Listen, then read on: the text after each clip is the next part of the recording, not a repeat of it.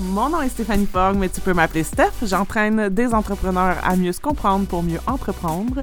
Dans mon podcast, on parle de marketing, d'entrepreneuriat et de développement personnel, sans tabou ni censure. Alors, si tu écoutes cette vidéo en rediffusion, je vais euh, aujourd'hui, je vais partager mon histoire. Euh, je pense que ça peut, il y a plein de choses qui peuvent résonner pour toi. Je pense que ça peut t'amener aussi matière à réflexion dans ta propre vie, dans ta propre histoire.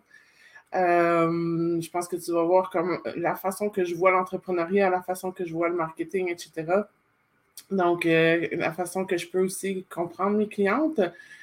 Donc, euh, je vais laisser le temps aux gens de euh, se connecter avec moi. Euh, on mettra également la partie où je vais raconter mon histoire, on la mettra également sur le podcast. Donc, vous pourrez toujours le, revoir, le réécouter directement sur le podcast. Dans quelques semaines, on le mettra.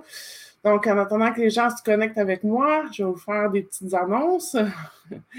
Euh, vendredi, ce vendredi, je vais donner un atelier gratuit. Donc, vous pouvez vous inscrire, vous pouvez le faire en direct, vous pouvez le faire en rediffusion aussi. Je vous ai mis le lien en haut de la vidéo. Donc, c'est un atelier qui s'appelle Se comprendre pour mieux entreprendre. Allô, Fred? Donc, un atelier qui s'appelle Se comprendre pour mieux entreprendre. C'est un, deux heures où on va se déposer, puis on va prendre l'élan pour aller vers votre succès, accomplir vos petites et vos grandes ambitions. Donc, je vous invite à venir euh, passer ce moment-là avec moi. Comme je vous dis, si vous n'êtes pas disponible euh, vendredi matin, vous pouvez vous inscrire et vous allez recevoir la rediffusion après. Et euh, ça marque également le lancement de la dixième cohorte de Moi au cœur de mon succès, qui est un processus d'alignement sur 14 semaines. C'est un programme que j'ai donné plusieurs fois. évidemment, c'est la dixième cohorte. Euh, donc, c'est la prévente cette semaine. Donc, vous pouvez aller euh, cliquer sur le lien aussi puis voir les informations par rapport à ça. Donc, euh, je vais attendre un petit peu, là, juste que les gens se connectent avec moi.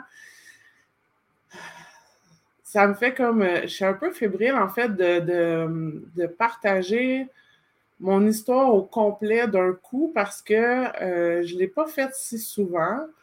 Euh, j'ai souvent raconté des morceaux de mon histoire à travers le temps. Je pense que la dernière fois que j'ai fait vraiment un live pour raconter mon histoire, d'après moi, ça doit faire à peu près cinq ans de ça. Donc, euh, puis, tu sais, aujourd'hui, je suis vraiment ailleurs que dans cette histoire-là, même s'il euh, y a comme une continuité toujours, mais c'est comme vraiment bizarre. En tout cas, bref, j'ai l'impression d'avoir eu plusieurs vies. Non, bienvenue. Fait que dites-moi bonjour quand vous arrivez. Je vais m'installer.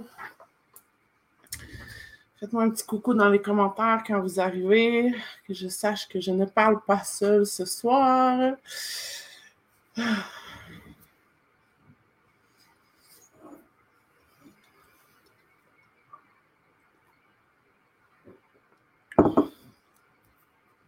Donc, alors, Allô, Marie-Pierre.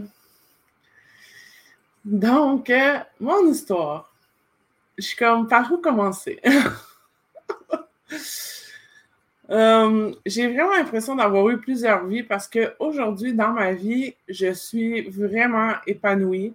Je suis vraiment heureuse. Euh, je gagne bien ma vie. J'ai des belles relations avec toutes les personnes qui sont importantes pour moi mes enfants sont rendus adolescents, euh, tu sais, tout va vraiment bien. C'est sûr qu'il y a toujours des défis dans la vie, peu importe, il y a toujours des défis, mais mon entreprise grandit, puis tout ça, puis ça va vraiment bien. Donc, c'est pour ça que j'ai ce sentiment-là, en fait, d'avoir eu comme plusieurs vies. Je ne vais pas vous raconter toute ma vie. En gros, j'ai eu une enfance assez heureuse. Mon père s'est suicidé quand j'avais six ans. Euh, moi, le secondaire, ça a été vraiment un moment où je me suis énormément épanouie. Puis si je vous en parle, c'est parce que vous allez comprendre pourquoi c'est important pour moi de travailler en groupe. Euh, quand j'étais au secondaire, j'ai fait partie d'un réseau, ça s'appelait le Réseau naturel d'entraide. C'était un groupe, dans le fond, il avait recruté des étudiants pour pouvoir faire de la relation, la relation d'aide auprès des pairs. Donc, des étudiants qui font de la relation d'aide auprès d'autres étudiants.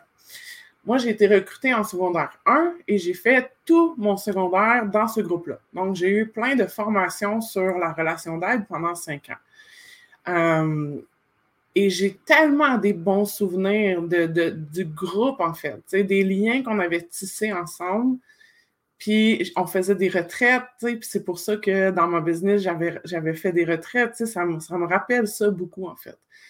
Puis après ça, au, cégep, j'ai été la présidente de l'association étudiante, puis j'ai retrouvé cette, cette, euh, cette, énergie de groupe de gens qui sont, euh, qui, sont qui, ont, qui tissent des liens vraiment importants entre eux et vraiment cet, esprit d'entraide, en fait. Donc, pour moi, ça, puis de, de tu sais, quand j'étais la présidente de l'association étudiante, je mettais vraiment les gens de l'avant, puis j'utilisais les forces de chaque personne pour créer des projets, pour euh, faire avancer des causes, puis ça me, ça me tenait vraiment à cœur. Fait que cet esprit d'entraide, cet esprit de sororité-là, pour moi, il vient de là, ça c'est sûr et certain. Donc, c'est pour ça qu'aujourd'hui, dans ma façon de travailler, je crois énormément à ça. Je crois énormément au pouvoir du cerveau collectif. Je crois énormément au fait de tisser des liens ensemble. Je crois, pour l'avoir vu maintes et maintes et maintes fois, je sais qu'on vit toutes les mêmes affaires dans nos business. On a l'impression d'être tout seul à vivre ce qu'on vit, mais je vous garantis que ce n'est pas le cas. Je le vois tout le temps dans mes groupes, tout le temps, tout le temps, tout le temps. Les, femmes qui viennent me poser des questions en privé, elles ont toutes les mêmes questionnements. Donc, on vit toutes les mêmes choses à des degrés différents, à des nuances différentes, mais c'est vraiment réconfortant de voir qu'on n'est pas tout seul à vivre quelque chose. Donc, ça, ça vient vraiment de mes années d'études. Euh, quand je. Moi, c'était clair dans ma tête que je partais rapidement de la maison. Aussitôt que j'ai fini mes études, je suis partie. C'était clair dans ma tête que j'allais avoir un enfant assez tôt. Donc, j'ai eu mon premier enfant, j'avais 22 ans, je m'en allais avoir 23 ans. Puis j'ai fait une dépression postpartum après, euh, mélangée avec euh, le, en fait un trouble bipolaire. Donc j'ai eu un diagnostic de trouble bipolaire après. Euh, la journée des un an de Sacha, j'ai été hospitalisée pendant plusieurs semaines parce que j'étais en dépression majeure puis que j'avais ce qu'on appelle des phobies d'impulsion. c'est quelque chose que les gens ne parlent pas beaucoup. Puis moi, j'ai toujours pensé que euh, c'était important de parler des vraies choses parce que si. Je sens que ça va être émotif, là, mais si moi j'avais quelqu'un qui m'avait dit c'est quoi des phobies d'impulsion, c'est-à-dire c'est comme des flashs que tu as de tuer ton enfant ou de faire du mal à quelqu'un. Si j'avais su c'était quoi, j'aurais eu beaucoup moins peur de moi, puis j'aurais eu beaucoup moins peur d'en parler. Donc, moi, j'en ai pas parlé. J'ai vécu avec ma souffrance pendant un an avant que ça l'explose puis que je sois internée. Puis ça, ça a été un épisode, dans le fond, de trois ans où j'ai été on and off, euh, hospitalisée. J'étais vraiment malade. J'étais en grosse dépression, j'étais incapable de rien faire, tout ça. Puis, c'est ça. Puis, mais le fait de ne pas savoir que ça existe. Tu sais, je veux dire, quand tu ne sais pas, là, tu sais, puis ça, là, vous allez comprendre que toute mon histoire teinte ma façon d'enseigner puis ma façon de faire des affaires. Parce que c'est le même principe en affaires. Tu sais, quand tu, démarres une entreprise puis que tu as des attentes puis que tu ne sais pas c'est quoi la réalité, ben, je veux dire, tu peux souffrir de ça, en fait comme moi, j'ai souffert parce que je ne savais pas que ça se pouvait que je vive ça. Donc, ça, ça a été un épisode de ma vie vraiment difficile, puis j'ai remonté la pente. J'ai toujours dit que ma machine à coudre m'avait sauvé la vie. J'ai remonté la pente parce qu'à un moment donné, j'étais euh, au Walmart, pour ne pas le nommer. Puis il y avait une machine à coudre en spécial, puis j'ai décidé d'acheter la machine à coudre avec l'allocation familiale. Puis j'ai commencé à faire de la couture, puis c'est ça qui m'a sauvé de, mes dépressions. De créer, tu sais. De, de, de, mettre mon focus ailleurs, en fait. parce que j'étais extrêmement focus sur tout ce qui se passait dans le monde. J'étais, je faisais tellement d'anxiété incroyable par rapport à euh, la violence qu'il y avait partout dans le monde. Euh, je capotais d'avoir mis un enfant au monde dans ce monde-là. Euh, c'est dans, l'époque où Guy Turcotte avait tué ses enfants. Il y avait une autre femme aussi qui avait tué ses enfants. Je capotais. J'étais dans une anxiété monstre non-stop, tout le temps, 24 heures sur 24. Puis le fait de commencer à faire de la couture, ça m'a mis mon attention ailleurs. Et c'est ça qui tranquillement m'a amené à être capable de sortir la tête de l'eau, puis éventuellement aussi avec la médication de, pouvoir m'en remettre. À travers ça, j'ai continué de. Je travaillais, je travaillais pas, je travaillais, je travaillais pas, hein, parce que j'étais malade. Euh, mais, mais vraiment, cette notion de où est-ce qu'on met notre focus, c'est ça qui va nous faire avancer. Fait qu'aujourd'hui, c'est quelque chose que je trouve super important en affaires aussi. Donc, je peux mettre mon focus sur toutes les choses qui vont mal ou je peux mettre mon, focus sur ce, sur quoi j'ai du pouvoir. Donc, fait que ça, ça a été un, gros morceau. Puis après, euh, j'ai eu une année où ça a quand même bien été. Euh, j'étais vraiment dans mon rôle de directrice marketing, ça allait bien. Euh, je, m'épanouissais beaucoup dans mon travail. Je me suis toujours beaucoup épanouie dans mon travail. C'est toujours le cas aujourd'hui. Puis, on a décidé d'avoir un deuxième enfant. Donc, six ans après la naissance de notre premier, on a décidé d'avoir un deuxième enfant. évidemment qu'il y avait des risques au niveau de ma santé à moi. Euh, parce qu'il y avait des risques que je refasse une dépression postpartum, c'est sûr. Fait que j'étais vraiment bien suivie par rapport à ça. Puis, je suis tombée enceinte. Et surprise, il n'y avait pas un bébé, il y avait deux bébés. Donc, je suis tombée enceinte de jumelles. Euh, et ça a été le début de la pire épreuve de toute ma vie. Euh, en fait, déjà, quand tu t'apprends qu'il y a deux bébés, c'est quand même un choc. Euh, ceux qui ont eu des jumeaux vont sûrement euh, se reconnaître. Moi, en tout cas, ça a été quand même un, choc sur le coup, mais quand même, ça a passé rapidement. Puis on se fait à l'idée, puis là, on, bon, tu sais, OK, on va deux basinettes, deux barres d'auto. tu vois ça comme ça. Puis, euh, à 19 semaines de grossesse, euh, j'ai fait une échographie, puis là, ils ont vu qu'il y avait quelque chose de, pas normal. J'ai fait des tests euh, et dans le fond, ils ont découvert que les, jumelles avaient le syndrome transfuseur-transfusé, c'est-à-dire qu'il y a un des bébés qui donne son sang à l'autre. Dans le fond, c'est des jumeaux identiques, puis c'est ça. Fait qu'il y a un bébé, dans le fond, qui reçoit plus, que son cœur pompe plus de sang, et l'autre bébé qui dans le fond, donne, ben lui, il manque. Fait que ça fait aussi un bébé qui est plus petit et un bébé qui est plus gros. Donc, quand on a su ça, euh, c'est un gros coup parce que quand En fait, à ce moment-là, quand ils nous ont dit qu'il y avait syndrome transfuseur transfusé, on avait des choix à faire. On avait le choix d'interrompre la grossesse complètement. On avait le choix de faire un avortement sélectif, donc de choisir un des bébés au détriment de l'autre, ou de prendre la chance, et il n'y avait pas beaucoup de chance, de faire une intervention au laser pour sauver les deux bébés. Et j'ai eu aucune hésitation. Et j'ai dit, on va prendre la chance. Donc, c'était hors de question pour moi de tuer un de mes bébés. C'était hors de question de mettre fin à ma grossesse. Fait que j'ai dit, on va prendre la chance. Comme en affaires, des fois, il faut prendre la chance. Même si on n'a aucune idée de ce qui va en ressortir. Donc, il y avait beaucoup de chances que, avec le laser, les deux bébés meurent. Il y avait des chances qu'un des deux bébés meure. Donc, euh, finalement, ça s'est bien passé. Euh, les, deux, les deux jumelles ont, été euh, correctes après ça.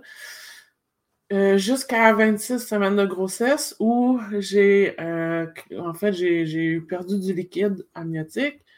Donc là, j'ai été hospitalisée et là, j'ai été alitée à l'hôpital pendant, ben là, c'était, dans le fond, j'étais alitée jusqu'à l'accouchement. Euh, puis, fait qu'à 26 semaines de grossesse, quand tu penses que c'est 40 semaines, je trouvais ça bien dur d'être alité à l'hôpital. Hein. Moi, qui est quand même quelqu'un qui, tu sais, je veux dire, même enceinte, euh, j'étais très active. Euh, fait d'être alité à l'hôpital, d'avoir rien à faire pendant des jours et des jours et des jours, j'ai trouvé ça vraiment pénible. Mais en même temps, tu n'as pas le choix. Tu sais, ben, tu n'as pas le choix. Tu as toujours le choix. Mais, je veux dire, le choix de ne pas être alité, c'est un, énorme risque sur la vie des bébés. Donc, j'ai fait le choix d'être alité. Euh, avec des examens à tous les jours, puis tout ça. Puis le, finalement, à 29 semaines, le médecin est entré dans ma chambre, puis il m'a dit On vous accouche demain. Il y a un des bébés qui passera pas au travers. Fait que c'était Alice. Fait ils m'ont fait une césarienne d'urgence le lendemain. 29 semaines, c'est très grand prématuré. Euh, c'est minuscule. Ça a été. Euh, c'est pas un bel accouchement. tu sais, quand j'ai accouché de, de Sacha, j'ai accouché de Sacha, je l'ai pris dans mes bras. Là, j'ai accouché sous anesthésie. J'ai pas vu mes enfants. J'ai eu une césarienne. Je me suis réveillée dans une chambre d'hôpital où il faisait tellement chaud, j'étais en sueur, j'avais mal, j'avais tellement mal. Euh, j'étais pas capable de bouger dans mon lit, puis j'arrivais pas à, me lever pour m'asseoir, puis tout ça. Puis là, j'ai pas mes bébés, tu sais. Je les ai pas. Ils sont, sont dans des incubateurs. Ça, ça a été vraiment difficile, tu sais, parce que c'est comme sais, quand t'accouches, t'es supposé de prendre ton enfant sur toi. Puis là, je pouvais pas la première fois que je les ai vus, c'est au bout de trois jours après avoir accouché. Puis là, je les ai vus pour la première fois. Ils étaient dans des incubateurs. Ils étaient branchés de partout. J'ai l'impression d'avoir été catapultée dans un monde parallèle. Je comprenais rien de ce que les médecins me disaient. Je me sentais euh, complètement dépassée. Comme on peut se sentir en affaires on peut se sentir comme ça, complètement dépassé. Quand on arrive dans le monde d'entrepreneuriat, c'est un peu euh, un monde parallèle. Il se passe plein d'affaires, il y a plein de choses à apprendre. On ne comprend pas trop ce qui se passe, on manque de repères. C'est la même chose. Puis j'ai pas pu prendre mes enfants. Là, ça a pris longtemps. Ça a pris euh, trois semaines avant que je puisse prendre Alice sur moi puis six semaines avant de, prendre, de pouvoir prendre Rose. Euh, quand j'ai pris Alice, au bout de trois semaines, j'ai tellement pleuré, puis j'ai dit à mon chum que là, je venais d'accoucher. Là, là j'avais l'impression que j'avais accouché, parce que c'est comme quand il était dans les incubateurs, c'est comme si je regardais mes bébés dans mon ventre. C'était bizarre. Puis là, il se passe plein d'affaires, puis ils font des arrêts cardio-respiratoires, puis comme... à un moment donné, le feu a pogné dans l'incubateur à Rose. En tout cas, le, stress, là, à son maximum, là, moi, j'ai fait mon entraînement de système nerveux là, à ce moment-là dans ma vie, là, que, qu'aujourd'hui, il n'y a pas grand-chose qui me stresse.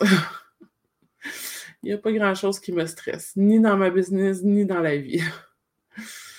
j'ai, en masse entraîné mon système nerveux à ce moment-là. Et je ne souhaite pas à personne de l'entraîner de cette façon-là. Il y a des façons de pouvoir l'entraîner autrement, de façon beaucoup plus douce. Entre autres, ce que je fais dans le calme. Euh, donc, c'est ça. Puis ça a duré vraiment longtemps. Puis Alice est sortie de l'hôpital au bout de trois mois et demi. Donc, j'avais euh, Sacha, qui avait six ans à ce moment-là, donc qui était en première année à l'école. J'avais Sacha qui, allait à l'école, j'avais les jumelles qui étaient à l'hôpital.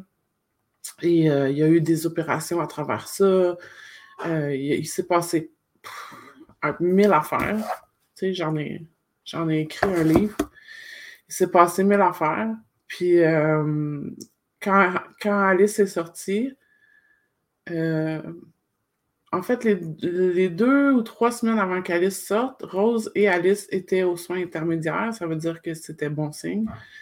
Puis normalement, à partir des soins intermédiaires, souvent, ils vont avoir leur congé. Fait qu'on espérait que Rose allait son congé aussi euh, en même temps, mais elle n'a pas eu son congé en même temps.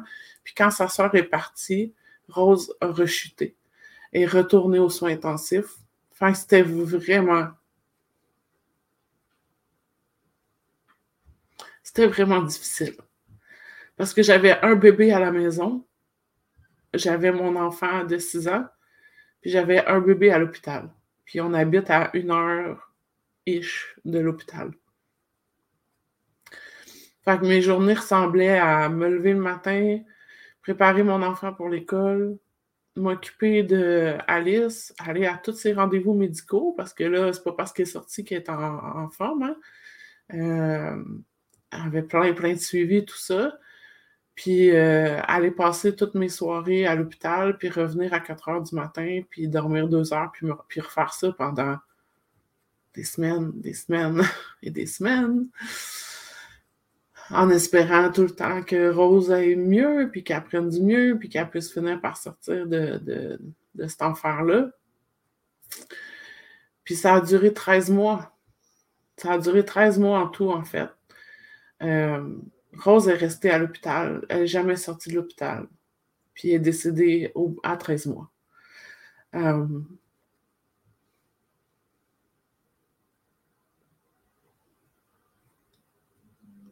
j'ai en même temps passé plein de beaux moments avec elle. Vraiment plein de beaux moments. Même si on était à l'hôpital, j'essayais de faire plein de choses pour euh, comme normaliser ça, dans le fond. Puis on, c'est ça, j'allais la voir à tous les jours, puis euh, mais c'est c'est difficile de voir son enfant. Euh, tu sais, je veux dire, c'est, c'est, je pourrais jamais expliquer parce que je veux dire, il faut le vivre pour le comprendre. Mais Rose n'était pas, euh, était pas souffrante. C'est juste que ses poumons n'étaient pas capables d'expulser le CO2. Fait que c'est comme, elle s'empoisonnait dans le fond avec son air. Fait qu'elle avait besoin d'avoir une lunette nasale, mais c'était un enfant qui riait. C'était un enfant qui avait des jouets préférés. C'était un enfant qui, aimait écouter Caillou sur le, petit truc de DVD. Euh, c'était un enfant qui avait des infirmières préférées puis qui en avait d'autres qu'elle n'aimait pas. Elle avait vraiment sa personnalité, elle avait vraiment son caractère. Puis moi, ça m'a fait comprendre à quel point on est tous tellement uniques à quel point on a tout notre, notre diamant brut à l'intérieur de nous. Puis, euh, c'est ça. Puis, on a, on a fait, on, avait dit oui, dans le fond, pour faire une trachéotomie à Rose. Fait qu'elle avait. Ben en fait, quand ils ont eu neuf mois, j'ai eu un diagnostic de paralysie cérébrale pour les deux jumelles. Donc, on se disait qu'on n'était vraiment pas sorti du bois. Fait qu'Alice a commencé à faire beaucoup de thérapie. Euh, Rose en faisait à l'hôpital avec la physio comme c'était possible. Puis, euh, c'est ça.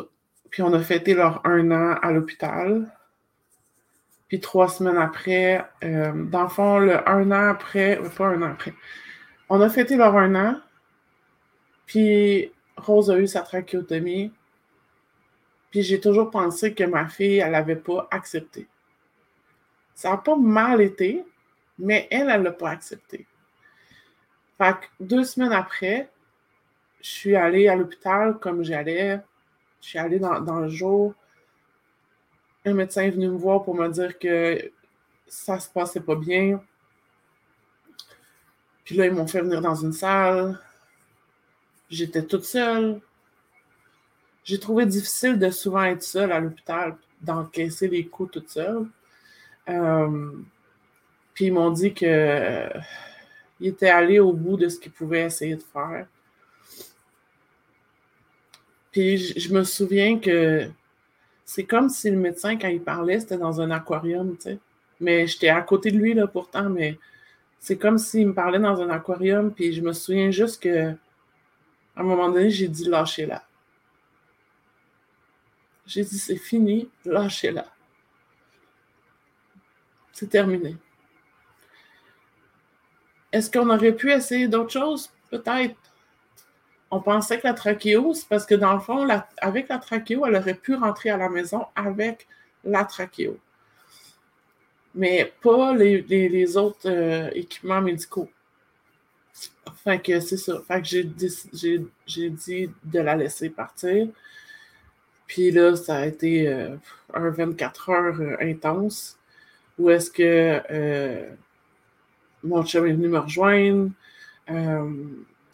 puis à, travers tout ça, on s'est tellement battu aussi pour l'humanisation des soins de santé, pour le fait qu'on ne pouvait même pas réunir notre famille, le fait que, en tout cas, c'était super compliqué sais, mes jumelles, quand Rose, était avec Alice, Rose, elle allait bien.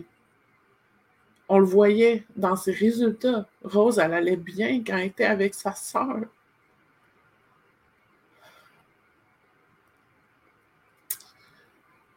Mais ils ne nous laissaient pas, tu. C'était vraiment difficile de les faire se voir. C'était court, c'était compliqué, c'était bon. Puis dans le fond, mais pour la dernière nuit de Rose, pour la première fois, j'ai pu dormir avec elle en 13 mois. Puis euh, j'ai pété un câble. Euh, le jeudi soir, j'ai pété un câble parce que j'ai dit je peux pas la regarder comme ça. Parce que là, à ce moment-là, elle avait fermé les yeux. Et elle les a jamais réouverts. Puis j'ai dit je peux pas la regarder comme ça, genre en train de mourir, sais. Fait que, en tout cas, je sais même pas si j'ai dormi cette nuit-là. Mais le lendemain, euh, je l'ai pris dans mes bras à midi, le vendredi à midi, puis elle est partie dans mes bras. Elle n'a pas attendu qu'on la débranche, ce qui a été pour moi un beau cadeau, parce que je me suis sentie moins coupable de ne pas l'avoir débranchée moi-même, puis qu'elle soit partie d'elle-même. Fait que ça, c'est le gros morceau de ma vie, c'est sûr. je pensais, j'ai quand même, tu sais, je, ne serai jamais 100% détachée de tout ça, tu sais. Je pense que ça va toujours amener beaucoup d'émotions. Mais, tu sais, ce que ce que j'enseigne, ce que j'ai appris de l'entrepreneuriat, j'ai plus appris sur l'entrepreneuriat dans ces deux ans-là qu'en affaires en tant que tel. Les concepts au niveau de la résilience, au niveau de la confiance, au niveau de de, plein de choses. C'est là que je les ai appris parce que je les ai pas juste appris avec ma tête. Je les ai intégrés dans toutes les cellules de mon corps. Puis après, quand Rose est partie, j'ai vraiment mis mon énergie sur Alice. Puis là, on a fait vraiment toutes les thérapies possibles et inimaginables. On a fait tout ce qui était offert par l'hôpital. On a fait du MEDEC, on a fait du pas devant. On a loué une chambre par bord. On a fait plein d'affaires. Et j'ai compris que quand on veut vraiment quelque chose, on trouve les moyens, puis la vie nous soutient là-dedans. Et j'ai aussi compris, encore une fois, le pouvoir du groupe. Parce que le fait que j'écrivais un blog à ce moment-là, parce que j'avais commencé à écrire un blog quand j'étais enceinte avant même d'accoucher, le fait que j'écrivais un blog, ça m'a permis à des gens de se, de se rallier à notre cause, de se rallier à notre mission, qui est le même principe en affaires, de rallier des gens à une mission, puis que ces gens-là nous ont aidés. Donc, il y a plein de gens qui ont levé des fonds pour qu'on puisse acheter la chambre hyperbare. Il y a quelqu'un de ma ville qui a organisé un spectacle bénéfice avec euh, Paul Piché, puis d'autres artistes, pour lever des fonds pour la chambre hyperbare de Alice. Donc, tout est possible. Tout est possible. Puis Alice, les médecins nous avaient dit qu'elle ne marcherait pas. Mais aujourd'hui, ma fille, là, elle joue au volleyball. Fait que ça a valu la peine de mettre notre énergie, même si quand je faisais les, les, les, thérapies avec elle, J'avais pas euh, de garantie au bout que ça va marcher ou qu'elle va, ou qu'elle va marcher. J'avais aucune garantie. Là. Je le faisais, j'investissais mon temps, j'investissais mon énergie, j'investissais mon argent dans l'espoir que ça marche. Puis c'est la même affaire en affaires. Des fois, il faut investir dans l'espoir que ça marche. On n'a pas de garantie. En fait, il n'y en a jamais des garanties. Mais si je m'étais assis sur mes fesses, là, puis j'avais dit, ah, je ne vais pas investir euh, d'argent là-dedans au cas où que ça ne marche pas, au cas où que c'est un échec, ma fille, elle ne marcherait pas. tu sais? Fait c'est tout dans ça que ça prend naissance, ma façon de, voir les choses. Fait aujourd'hui, Alice, elle marche tout ça. Alice, euh, elle a aussi un diagnostic d'autisme, de TDAH. Donc, il y a des défis qui sont reliés à ça, mais somme toute, on était chanceux quand même. Euh, tout ce qu'on a fait a porté fruit aussi.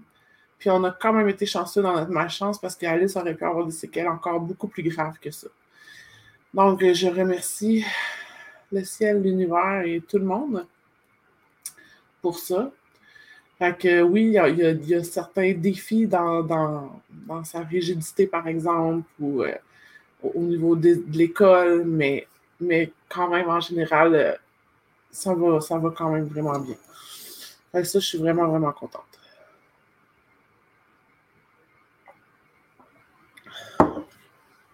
Donc, après, excusez, c'est fou les motifs.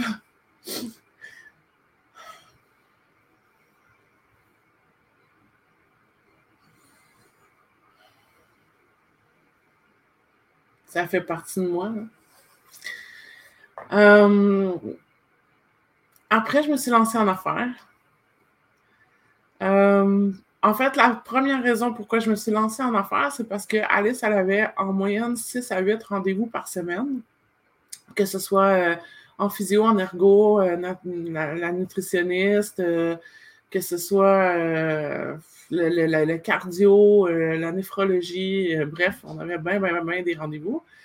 Fait que là, je me disais, c'est comme pas possible de retourner travailler comme directrice marketing où j'étais avant parce que je veux dire, je vais toujours manquer, ça n'a pas de sens. Quasiment tous les jours, j'avais un rendez-vous. Mais moi, j'avais besoin, pour avancer aussi dans mon deuil, j'avais besoin de m'accomplir dans quelque chose, autre que juste faire du ménage, puis aller à des rendez-vous, puis être une mère. Donc, c'est pour ça que j'ai commencé mon entreprise, où ce que je voulais à l'époque, c'était de créer des fêtes magiques pour les enfants, pour les célébrer. Ça venait me chercher beaucoup. Pour célébrer les enfants, c'était ça que je voulais faire. Donc, j'ai commencé tranquillement pas vite. Fait que j'ai bâti mon entreprise avec un enfant de deux ans qui avait plein de rendez-vous, plein de, suivi médical, plein de, de, réadaptation. Et mon autre enfant aussi, à, à ce moment-là, qui avait huit ans. Donc, je sais c'est quoi partir une business aussi avec des jeunes enfants. Aujourd'hui, mes enfants sont vieux. J'ai plus la même, c'est plus la même chose. Mais je sais c'est quoi de partir une business. Tu sais, ma fille qui, faisait des niaiseries pendant que j'étais en Zoom avec des clientes, ça m'est arrivé, là, tu sais, puis euh, de travailler à minuit soir quand ils sont couchés parce que c'est le seul moment où je peux travailler, là, ben, ça m'est arrivé aussi, tu sais. Donc, j'ai parti mon entreprise pour ça, puis ça a été vraiment comme j'étais beaucoup, beaucoup dans mon, dans mon espace de créativité. Euh, j'ai aussi parti entreprise parce qu'en fait, après le décès de Rose, mon chum m'a demandé en mariage. On s'est mariés. Euh, de, de, organiser mon mariage, ça m'a fait énormément de bien mentalement. Puis c'est de là qu'est venue l'idée de partir quelque chose. Donc, j'ai commencé à faire ça, tout ça. Ça a été euh, un trois ans et demi à peu près, là, cette entreprise-là. Euh, j'ai appris énormément de choses, mais j'étais, dans mon côté créatif. J'étais dans mon métier, ma passion, mais j'étais pas assez entrepreneur. j'étais pas assez dans le métier d'entrepreneur. Fait que tout ce que je vois chez mes clientes aujourd'hui, je l'ai vécu à ce moment-là. OK? Donc, la, toutes les peurs de ne pas être à la hauteur, la peur du jugement, la peur de charger trop cher, la peur de, vendre, la peur de etc., etc., name it, là, que je les ai toutes passées à ce moment-là. J'ai fait des erreurs, j'ai. C'est correct. Ça fait partie de, mon chemin. J'avais besoin de passer à travers ça pour être capable aujourd'hui d'aider les femmes. Aujourd'hui, excusez, ça me pogne. Aujourd'hui, dans ma vie, ma vie fait du sens. Tout ce que j'ai vécu fait du sens aujourd'hui. Je comprends aujourd'hui pourquoi j'ai vécu ça. Pour aider les femmes. C'est tellement clair, tu sais. Euh, puis cette entreprise-là, ben, ça a mal fini. J'ai mal géré mon argent, j'ai pris des mauvaises décisions, j'ai pris des décisions qui n'étaient pas alignées, j'ai pris des décisions qui n'étaient pas stratégiques. Et finalement, ça a fini que j'ai fait faillite. Et la faillite a été ma plus grande honte de toute ma vie. Euh, je m'en souviens encore comment je me sentais. J'avais tellement honte. J'avais surtout tellement honte par rapport à mon mari qui m'avait supporté pendant ce temps-là, même si je ne faisais pas d'argent. Puis que, je veux dire, ça faisait comme déjà dix ans qu'il nous supportait parce que j'avais été malade, parce que les jumelles avaient été malades, parce que là, j'avais une entreprise qui ne faisait pas d'argent. Je veux dire, comme à quel point il a été mon pilier tout le temps. Puis quand, quand j'ai fermé cette entreprise-là, je suis retournée sur le marché du travail. En fait, je suis retournée où je travaillais avant. Euh, puis ça a duré à peu près trois mois. J'étais tellement malheureuse. J'étais tellement malheureuse de ne plus avoir ma liberté dans mon horaire, d'être obligée de rester assis à mon bureau même si j'ai plus de travail. Puis, mais c'était ça. Parce que là, c'était comme, je veux dire, j'avais un peu un ultimatum de mon chum. Il fallait que je me trouve une job. Là, euh, puis après ça, je, en février. Oh mon Dieu, je pense que ça fait. Je pense que c'est dans ces dates-ci. En tout cas, c'était à la fin février. Je suis sortie, je suis sortie dehors pour aller à une formation avec cette entreprise-là. Puis j'ai glissé. Puis devant la maison, on a trois marches en béton. Puis j'ai glissé, puis je me suis cogné les fesses sur les trois marches. Et j'avais vraiment mal, mais je me disais, ça va passer. Je suis allée à la formation. Plus la journée avançait, plus j'avais mal. pour finalement me rendre au Kiro en urgence et aller faire des radios et me rendre compte que je m'étais cassé le coccyx. Je ne pouvais plus aller travailler. Donc, euh, puis moi, j'avais demandé de faire du télétravail, puis ça m'avait été refusé. Fait que là, je ne pouvais pas aller travailler. Fait que là, j'étais en arrêt de maladie. Trois mois après avoir commencé, j'étais en arrêt de maladie. Puis là, ben, j'ai rien à faire. Je peux même pas m'asseoir parce que j'ai trop mal. Fait que je suis genre, passe mes journées couchées sur le côté dans mon lit. Puis là, il a commencé à germer une idée dans ma tête. À aider les femmes qui, ont un, qui, ont, qui sont des entrepreneurs créatifs à ne pas faire les mêmes erreurs que j'avais faites. Parce que, mine de rien, je suis, j'ai travaillé toute ma vie en marketing, en communication, en graphisme. je les ai les connaissances. Mais quand moi, j'étais dedans, dans ma première entreprise, avec, rajoute là-dessus mon deuil de ma fille, j'ai comme pas appliqué, j'étais comme un cordonnier bien mal chaussé, tu sais. Fait que là, ça a commencé à mijoter cette idée-là. Puis, euh, j'ai commencé à monter un programme, couché sur le côté dans mon lit avec mon laptop. Je vais toujours m'en souvenir. Euh, j'ai commencé à monter un programme, dans le fond, euh, qui est aujourd'hui, dans le fond, le programme Fondation, qui était toutes les étapes nécessaires pour bâtir une entreprise qui est rentable et qui est durable. OK? Donc, des choses au niveau du mindset, les, fondations au niveau de la, mission, de la vision, au niveau de la clientèle cible, du positionnement, du mix marketing, des communications. Bref, j'ai tout monté ça. Et c'est comme ça que j'ai tranquillement lancé mon entreprise. Là, mon chum n'était pas très heureux que je me relance en affaires, on va se le dire. Et il m'a donné un ultimatum qu'il fallait. J'avais trois mois pour faire rentrer de l'argent. Donc, au début, euh, j'ai fait plein de petits mandats avec tout ce que je savais faire. J'ai fait des logos, j'ai fait des sites web, j'ai monté des, des, listes de mailing. En tout cas, j'ai fait bien des trucs. J'étais allée voir tous les contacts que j'avais déjà, dans le fond, les gens que je connaissais déjà. J'ai mis des, des annonces un peu partout. Euh, puis j'ai commencé tranquillement comme ça.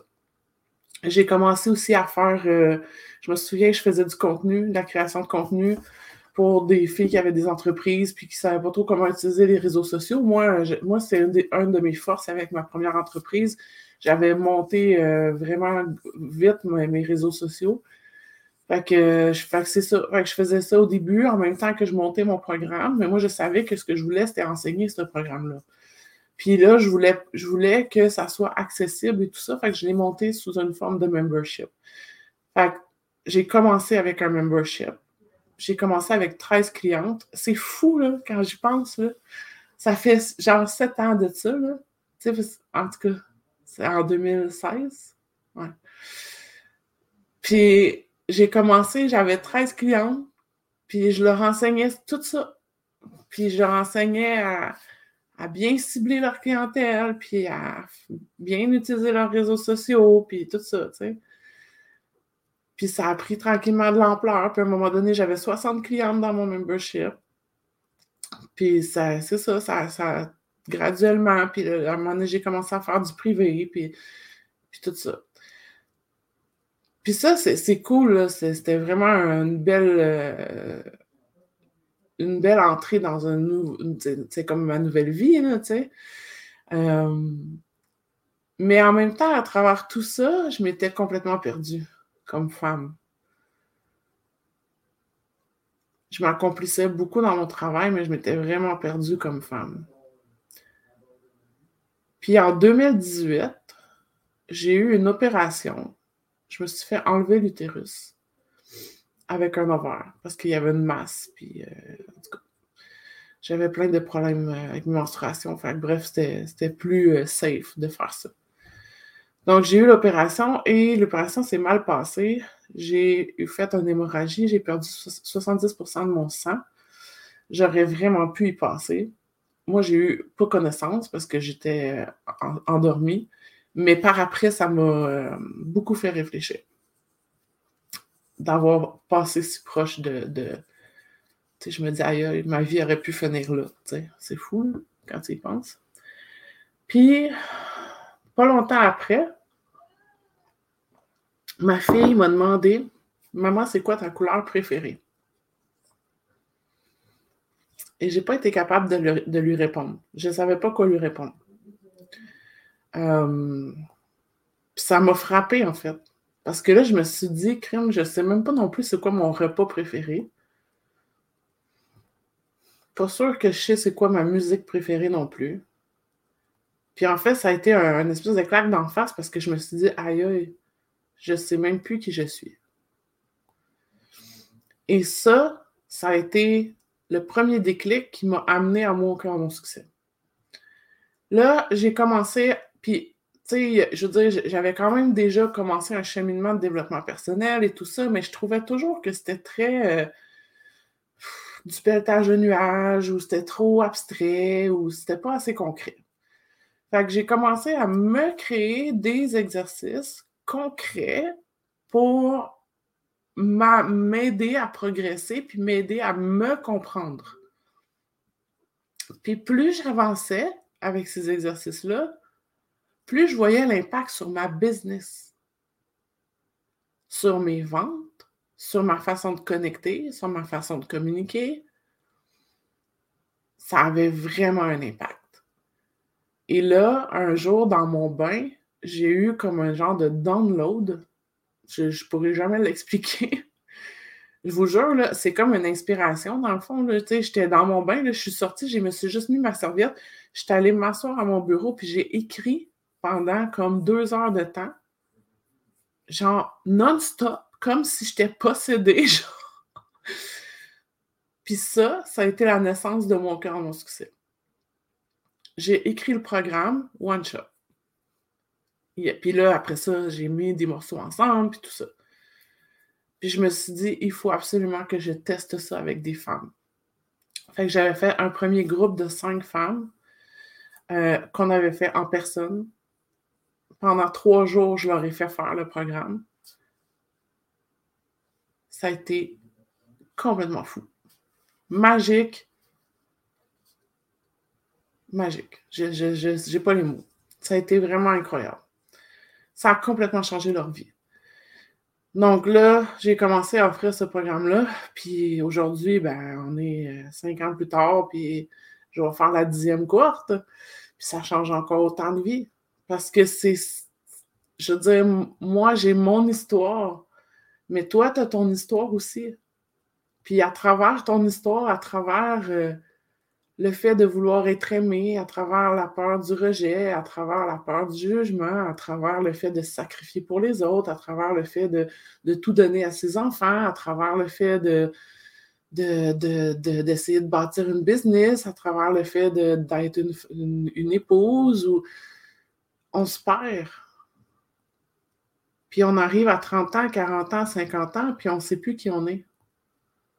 Puis on est sur le pilote automatique puis on fait les faudrait donc Puis on prend les stratégies qui sont à la mode.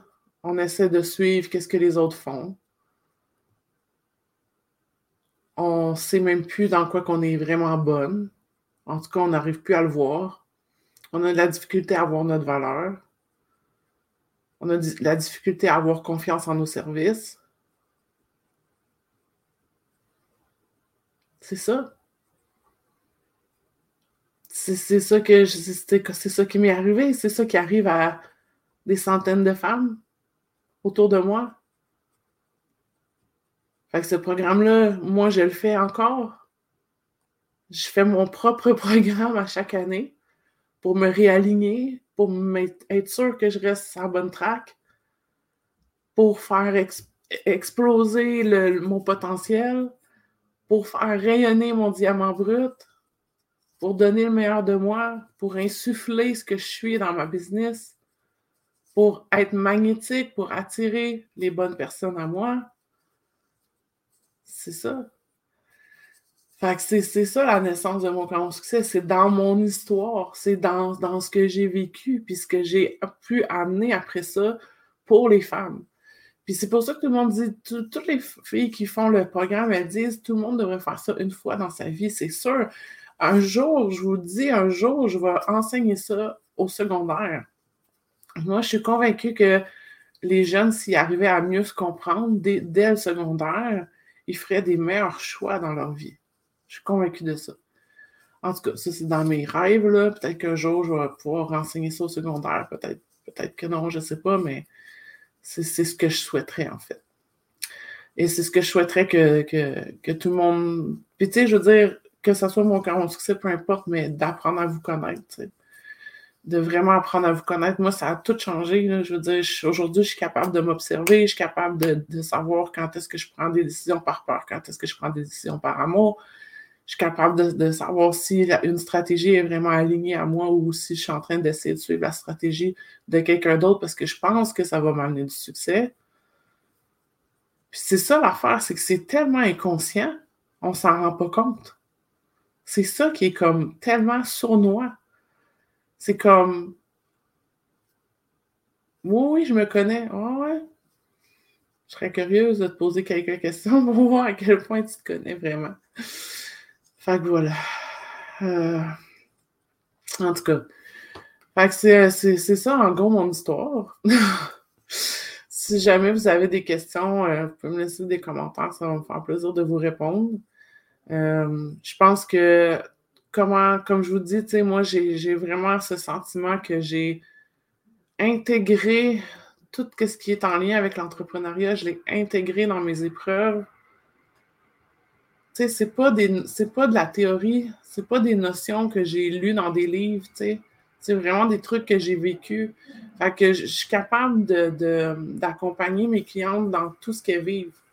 Je sais c'est quoi que quand l'argent ne rentre pas, je sais c'est quoi que quand tu fais un lancement puis qu'il ne se passe rien, puis je sais tout ça.